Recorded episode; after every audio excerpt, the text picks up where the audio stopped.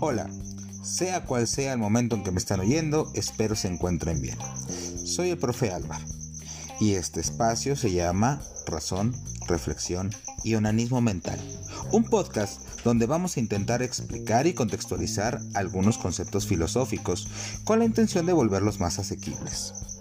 En el capítulo de hoy, la autoconciencia. A veces la gente me pregunta si tengo una opinión positiva sobre ellos y pienso que si no me caigo bien y yo mismo, que imaginen cómo me caerán ellos. El mal chiste anterior plantea una pregunta interesante. ¿Es posible no caerse bien a sí mismos? No es cierto. Más bien la pregunta es, ¿cómo me percibo a mí mismo?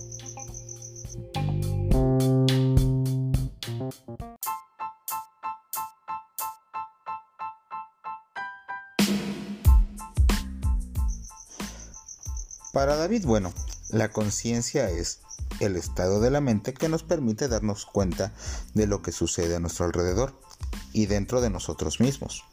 Es inevitable relacionar esta aseveración con el principio cartesiano cogito ergo sum. Pienso, luego soy. Cuando Descartes escribe el discurso del método, tiene la nada ambiciosa meta de unir y validar todo el conocimiento humano a través de la razón.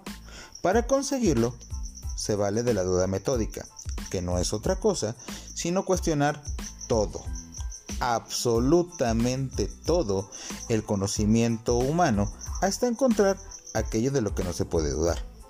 Para el filósofo francés, la piedra angular que da sentido a su reflexión se encuentra en la percepción que tiene el sujeto de su propia existencia en el momento de la reflexión.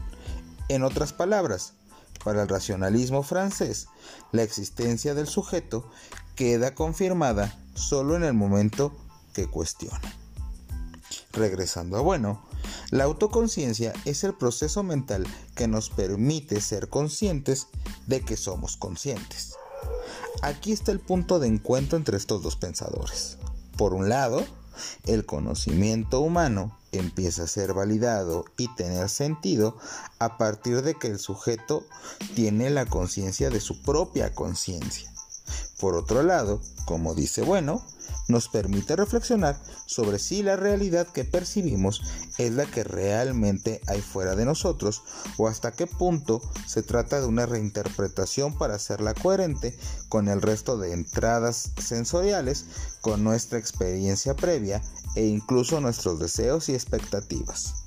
Es decir, tanto para Bueno como para Descartes, el mundo exterior y concreto se vuelve verdadero y real solo a partir de la capacidad del sujeto de percibirse a sí mismo. Una vez llegado hasta aquí, es importante que retomes las ideas principales del podcast y con ella realices una presentación de PowerPoint donde recopiles las principales características del tema expuesto. Bueno, basta de onanismo mental por el día de hoy. Nos vemos la próxima clase. Hasta luego.